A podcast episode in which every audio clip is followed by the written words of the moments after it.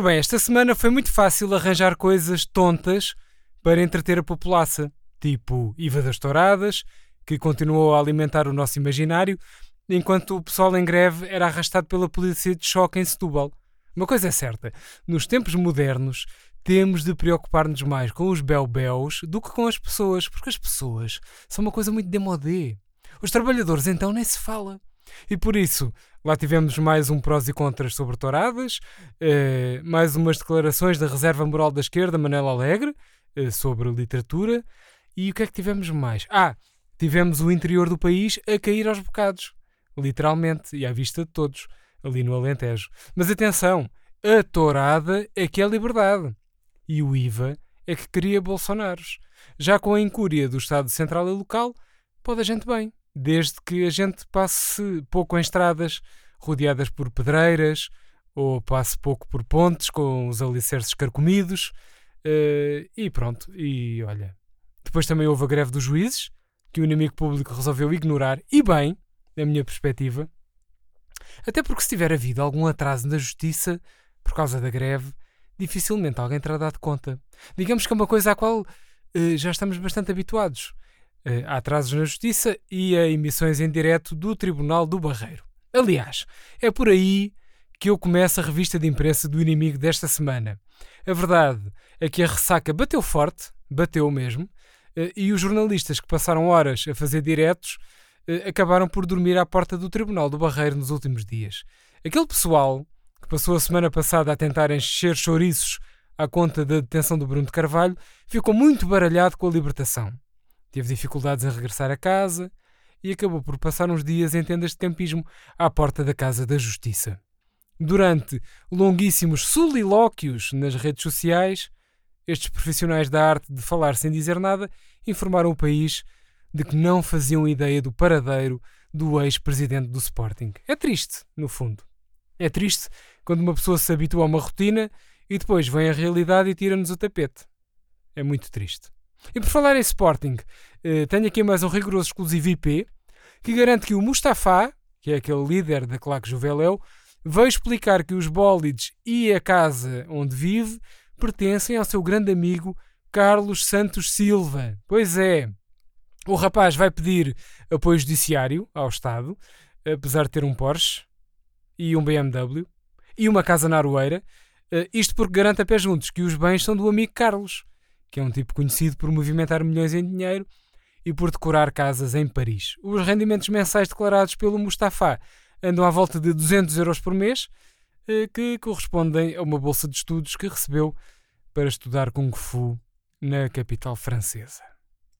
Ora, agora vou aqui ao Facebook do inimigo que conseguiu sacar umas pérolas durante esta semana. Deixa ver. Ah, e começo pela notícia que garante que a hipotética organização do Mundial de Futebol de 2030 em Portugal vai ser entregue a José Sócrates e Armando Vara. O Armando, que foi ministro do Desporto, e o José, que na altura liderou a candidatura portuguesa ao Euro 2004, são o Dream Team escolhido pelo governo para organizar o Mundial de 2030 no nosso país.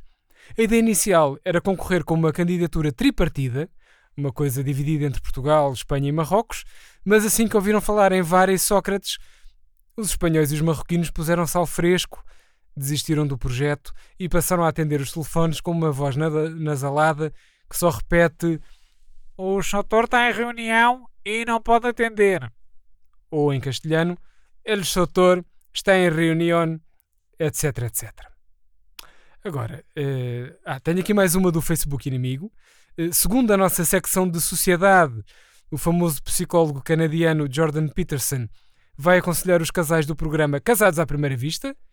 Pois é, o, Charlotte, o psicólogo uh, mais famoso da atualidade passou por Portugal e também resolveu ficar por cá. À semelhança de tantas outras celebridades. A ideia é o Jordan passar a aconselhar o pessoal do concurso da SIC de maneira que eles fiquem juntos em nome da estabilidade dos filhos. Eh, filhos esses que hão de ser concebidos eh, com sexo em direto em frente às câmaras do canal de Carnachide, como é óbvio. À partida, o Jordan também vai fazer um bocadinho de coaching sentimental político e a ideia é explicar ao António Costa que quando ele diz que o bloco de esquerda é bom para namorar, mas não para casar, isso é errado. Não é assim que se olha para as relações políticas, porque o casamento da esquerda não serve à felicidade dos partidos de geringonça, mas sim o instrumental do povo português que quer o Passo Escolho longe de São Bento. Pronto, pensa nisso, António. Antes de ir à nossa manchete da semana da edição em papel, queria só explorar aqui mais um exclusivo do inimigo digital que assegura que os cofres angolanos, afinal, não estão vazios. Não estão vazios, repito.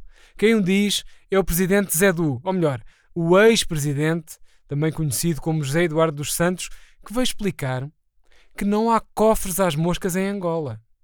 O que há é 15 mil milhões de dólares em vouchers disponíveis nas lojas de luxo de Lisboa. O novo presidente João Lourenço veio cá eh, passear e chibou-se dos cofres vazios, mas o Zé Du esclareceu que estão disponíveis 15 mil milhões em vales, em vouchers, em cartões presente, nas lojas da Avenida Liberdade e em 10 restaurantes com estrela Michelin, do Minho à Quinta do Lago. Ou seja, é chegar lá e usar. Não vale andar armado em caixinhas enquanto se manda prender os filhos dos outros. Vá, João Lourenço, algum bom senso, se faz favor. E pronto, chegou o momento de ir à nossa manchete em papel, que reza o seguinte: PSD tentou convencer o IRA de que o Rui Rio era um koala maltratado a ver se os defensores dos animais o iam buscar. A verdade é que foi uma tarde agitada, eh, a de ontem mesmo, eh, na sede do PSD, com pessoas encapuzadas a saltarem o um muro com a ajuda de uns tijolos.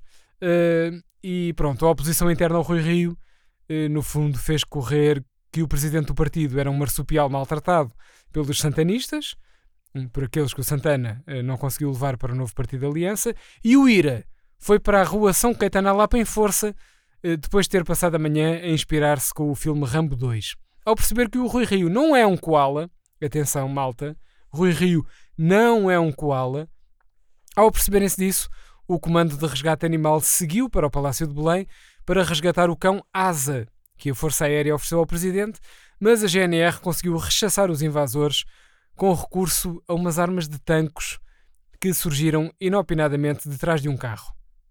Como diria o nosso António Costa. Ele é que adora esta expressão.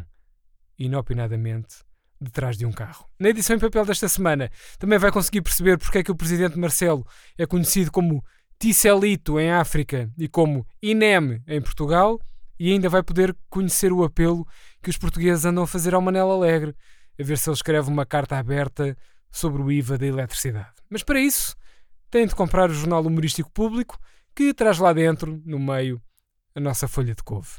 E pronto, assim termina o podcast esta semana.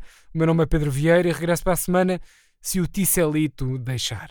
Abracinhos.